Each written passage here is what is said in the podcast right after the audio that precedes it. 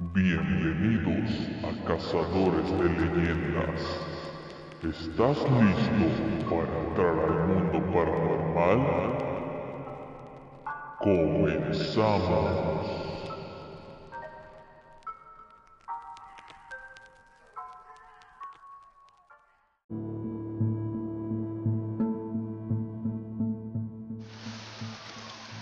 Buenas noches amigos, bienvenidos nuevamente a Cazadores de Leyendas.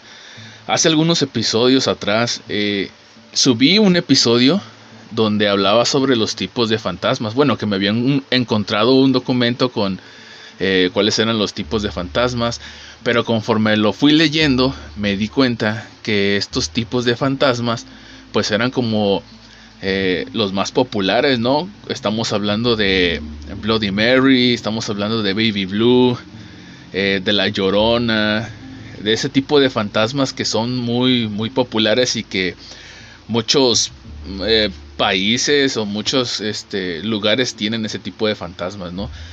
También en ese episodio les había comentado que yo había leído otro en el cual pues estaba más enfocado a fantasmas de los que estudian los parapsicólogos. Y resulta que en estos días pues me encontré este documento y pues se los quiero compartir. Así que pues este es eh, un episodio donde vamos a hablar sobre los tipos de fantasmas según lo, la parapsicología. O sea los güeyes que estudian estos vatos eh, estos son pues sus tipos de, de fantasmas.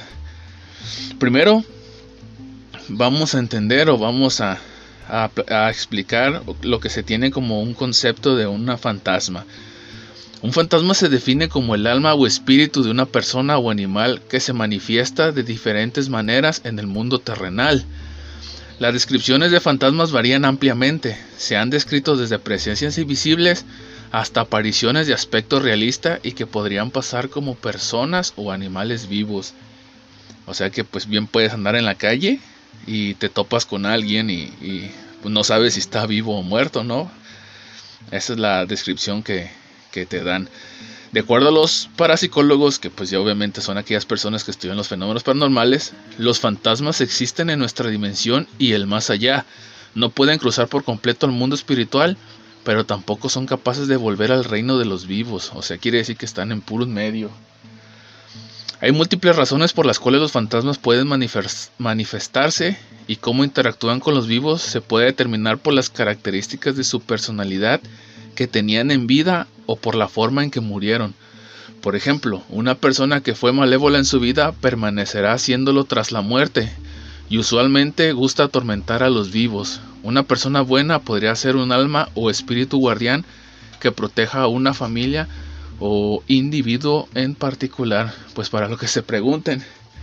Eh, qué pasa después de la muerte, pues aquí te dan como una reseña, ¿no? Si te portas mal, pues vas a seguir siendo un chico malo, una chica mala después de la muerte y vas a seguir haciendo tus destrozos. Y si te portas bien, pues vas a ser el guardián de, de una persona importante para ti o una familia completa. Dice, primero vamos a ver eh, diferentes tipos de fantasmas que según los estudiosos de lo paranormal afirman que existen. Vamos a empezar con el número uno que dice fantasmas de forma humana. Se cree que cuando el cuerpo muere, el cuerpo astral se separa de él y viaja hacia un lugar desde el cual se puede volver a reencarnar. Sin embargo, cuando no hay coincidencia, o no, cuando no hay conciencia de haber muerto, por ejemplo, en un accidente o una muerte forzada, el deseo hacia el mundo físico puede retener al cuerpo astral en los planos espirituales y estos se niegan a evolucionar por no entender su situación. También puede ser el caso de que se trate de la manifestación de deseos, temores u otras reacciones psíquicas del subconsciente de una persona, las cuales, a modo de alucinaciones, asumen la forma de lo que para ellos es un fantasma. Para que se entienda mejor, una madre pierde a su hijo, y es sabido por los psiquiatras que el sentimiento de duelo, más aún el materno, es, el, es de los más difíciles de superar. Esto puede originar que en muchos casos en los que supuestamente la madre ha visto a su hijo recientemente fallecido, aquello no sea sino una serie de alucinaciones ocasionadas por la mente de la madre como un mecanismo de protección emocional ante el dolor de la pérdida.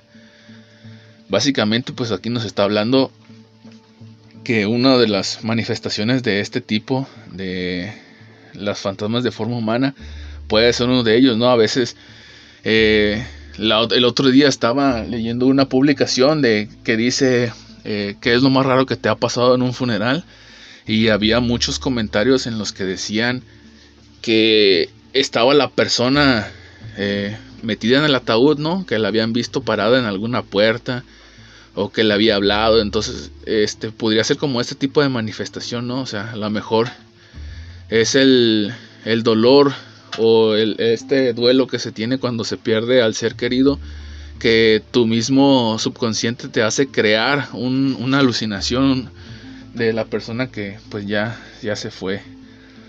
Vamos a pasar con el número 2. Dice ecos astrales del pasado.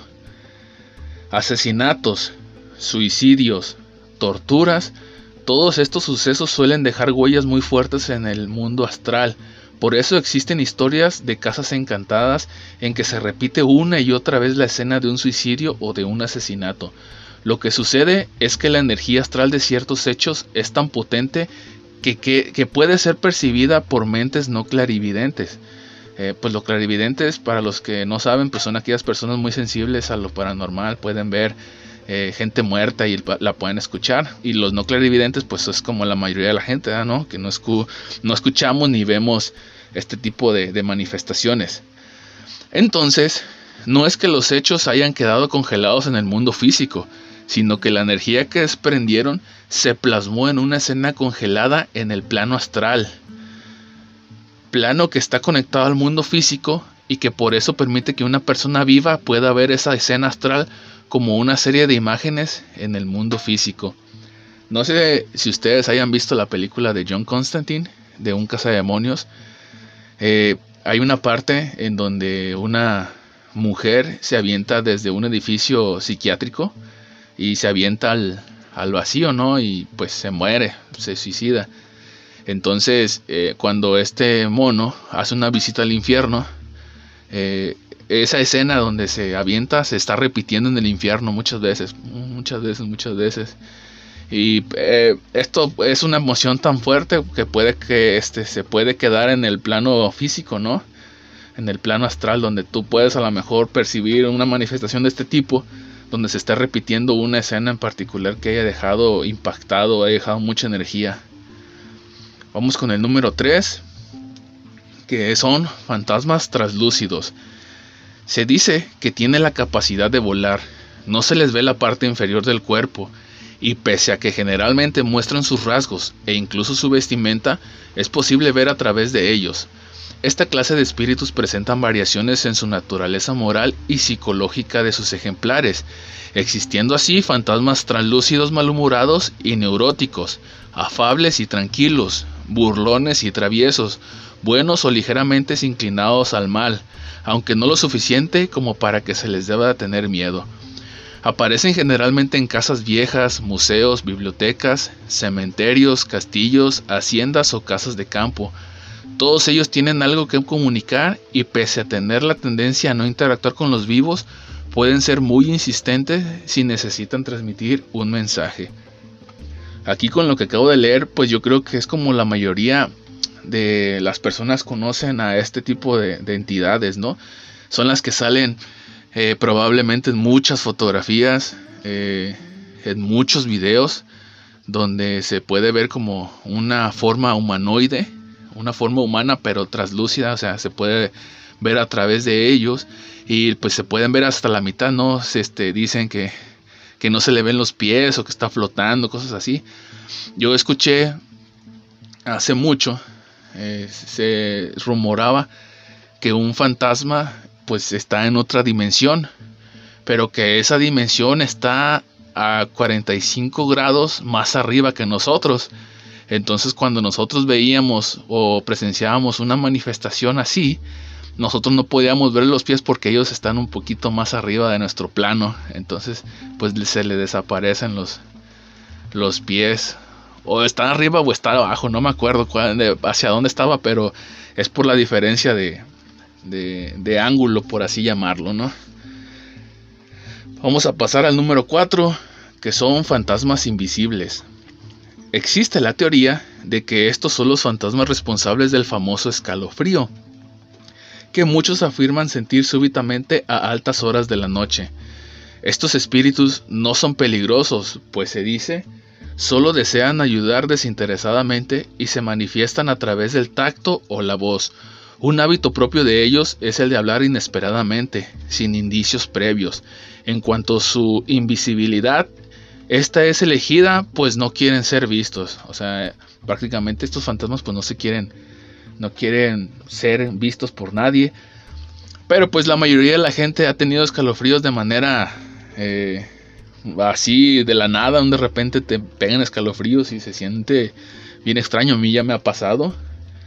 Este, y yo creo que pues son por estas entidades, ¿no? Yo sí he escuchado que cuando te das calofríos, aquí dice que te tocan y te das calofríos, pero también he escuchado que cuando te das calofríos es porque según eso un espíritu está cerca de donde estás tú, entonces pues no lo sé, no lo sé Rick, no sé qué será.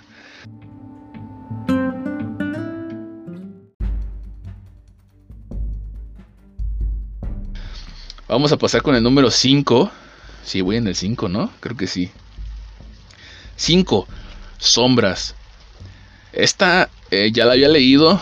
Todo esto ya lo había leído, pero esto ustedes tienen que escucharlo porque aquí probablemente se puedan eh, explicar muchos rumores que pues dicen los abuelitos, las abuelitas sobre... Bueno, ahorita lo van a, a escuchar. Sombras. Esta clase de fantasmas es sumamente peligrosa.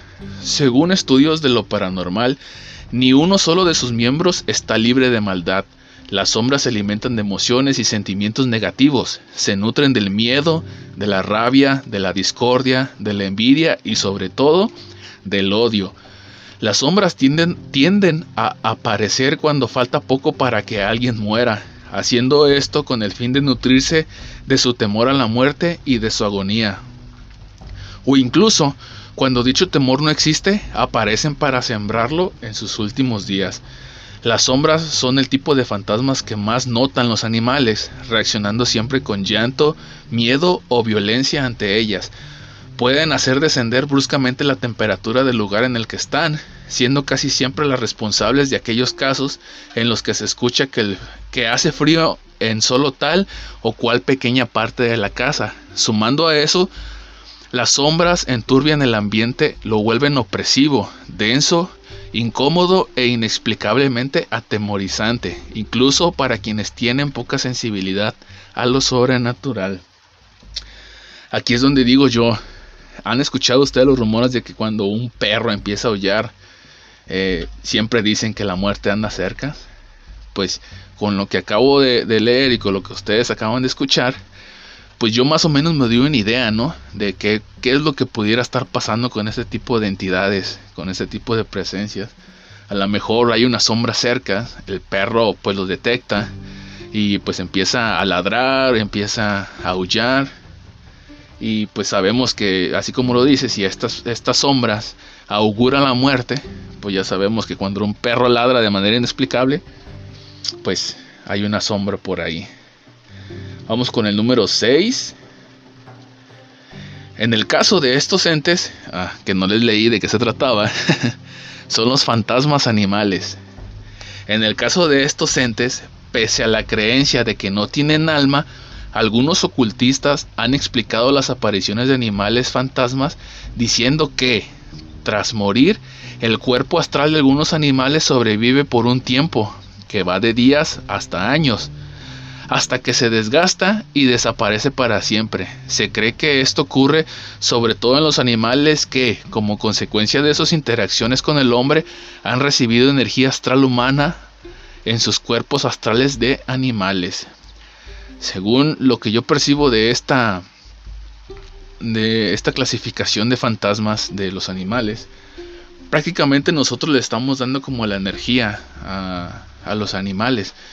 Yo sinceramente yo creo que, eh, bueno, mi creencia básicamente no es lo que dice aquí la parapsicología, no, mi creencia no es que nosotros le demos energía a los animales y estos animales eh, pues pueden manifestarse durante años porque pues nosotros les dimos energía, les dimos el amor, el cariño, este, todo eso, ¿no? Porque mi creencia no es así, yo pienso que nosotros somos un ente espiritual que reencarna en, en diferentes formas, probablemente en diferentes mundos y pues yo creo que un animal es, un alma reencarnado o una persona reencarnada.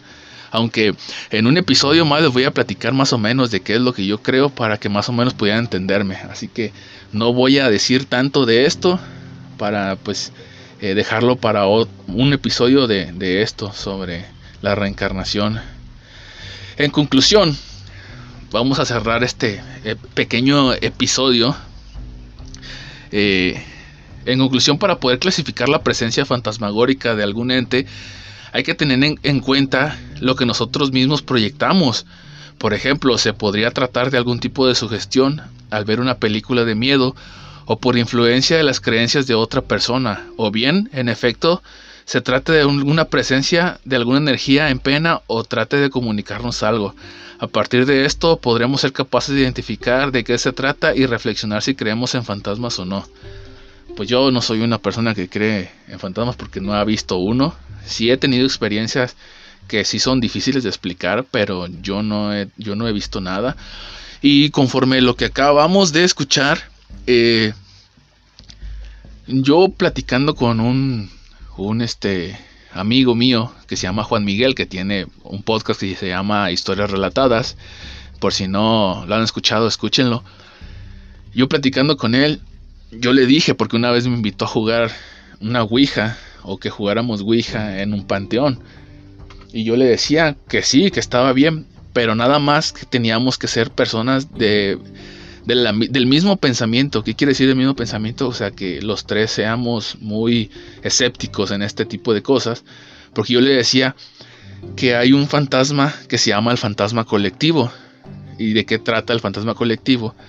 El fantasma colectivo consta de que, por ejemplo, si fuéramos a jugar tres personas y una de estas personas cree en el mundo paranormal, esta persona puede ser muy susceptible a que se crea o, o recrea en su mente eh, algo que pudiera ver, o sea, como tipo sugestión, en el cual diga, ah, yo escuché algo. Entonces, este fantasma colectivo que le llaman, esta persona hace creer a los demás que algo está pasando, porque es tan real su, su, explicación, es tan real sus emociones, o sea, sus emociones están a flor de piel, que te hace creer realmente que este mono está escuchando algo y que algo está pasando. Y por ejemplo, si no fuéramos todos, eh, si fueran los mismos tres, pero los tres fueran este, muy susceptibles o, son eh, muy sugestionables, con uno que empieza a hablar, ya va a sugestionar a los otros y los otros van a, a, empezar a decir, oh, es que escuché algo, una voz, una no sé qué, aunque no escuche nada, pero el cerebro es tan, tan poderoso que te hace creer cosas que no están ahí. Entonces hay que tener mucho, mucho, mucho cuidado cuando se vaya a jugar ese tipo de cosas. De la Ouija, cuando se vaya a, hacer un Urbex o todo ese tipo de cosas. Porque es muy fácil, muy fácil eh, dejarte llevar por las emociones de otra persona. Por eso cuando vayas a hacer esto, primero debes de platicar bien con las personas que vas a ir para descifrar quién es la más, este, más susceptible a que le dé miedo a este tipo de cosas, porque ya sabiendo quién es el más susceptible, entonces ya te la puedes pensar un poco, ¿no? Si esta persona empieza a decir, no, si escuché algo, es que no, es que puede decir, ah, a lo mejor está asustado, se está imaginando cosas, pues, este, vamos a llevándolo tranquilo, ¿no? Pero si no tienen esa plática entre ustedes, los que van a investigar estas cosas, o por ejemplo, ahorita que está de moda este, randonáutica, el que sea susceptible te va a encontrar algo, este, algo muy anomálico, anomálico. Ah, iba a decir una palabra que a lo mejor no existe, pero va a encontrar anomalías que no están ahí, pues, para que no sea tan, tan drástica la palabra. Pero básicamente es eso, este, tengan mucho cuidado con lo que vayan a hacer. Eh, pues yo les pasé esto que yo encontré sobre la investigación que hacen los parapsicólogos sobre los fantasmas. Y por qué no, ustedes díganme, eh, ¿ustedes les ha tocado alguno de, de estas manifestaciones que, que acabamos de escuchar? ¿A ustedes les ha pasado? Pues si les ha pasado, pues les sugiero que me platiquen su historia o me manden un audio a mi a mi perfil de Facebook que es Cazadores de Leyendas-Tepic o a mi Facebook personal que es Francisco Herrera. Ahí me pueden mandar sus anécdotas y pues yo las subo aquí al, al, podcast y pues podemos hablar o, sacar un análisis de lo que estamos escuchando, ¿no? Así que pues si esto te, te está gustando, si este formato te, te, está empezando a gustar, pues también te pido de manera muy generosa que me apoyes, compartas el contenido que escuchas, que estás escuchando y pues me ayudas a decir, oh, este, este canal de, de cazadores de leyendas está perro, este, escúchalo. este que me ayudarían bastante para que pues eh, pueda yo este, seguir motivado haciendo este tipo de contenido, que a mí me encanta hacer este tipo de contenido. Pero me gustaría muchísimo más que, que yo pudiera interactuar con las personas, que yo pudiera platicar con ellas, porque eh, ustedes ya han escuchado las entrevistas anteriores que, me platican sus anécdotas y todos los que le pasan y, está muy chido la verdad y, como yo soy de las personas que no me pasan este tipo de cosas pues yo sí pregunto no y esto por qué así o por qué crees que te pasó esto o, esto así entonces sí me gustaría interactuar con ustedes que me dejaran su, su comentario su anécdota de alguna de las que acabamos de leer. Y pues pues estaría muy muy muy bien. Así que pues amigos esto básicamente sería todo el episodio de hoy. Espero y, se hayan divertido lo hayan disfrutado.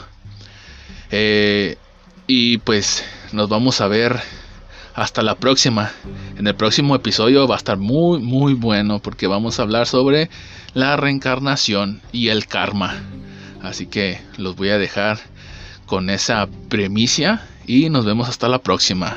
Adiós.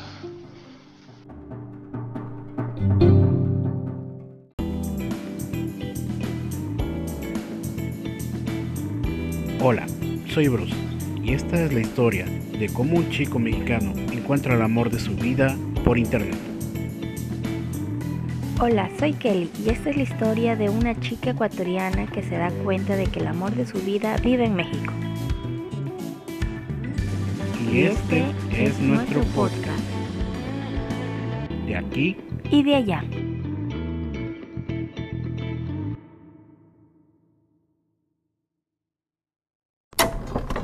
Este es un podcast más que nadie pidió. Y si te preguntas de qué va esto, pues realmente es que es un poco de todo. Tenemos tres segmentos divididos en temas. Están los cotidianos, los censurados y los que son experiencias propias. En ocasiones acompañados y otras veces simplemente solos. Prepárate, que estás a punto de escuchar historias relatadas.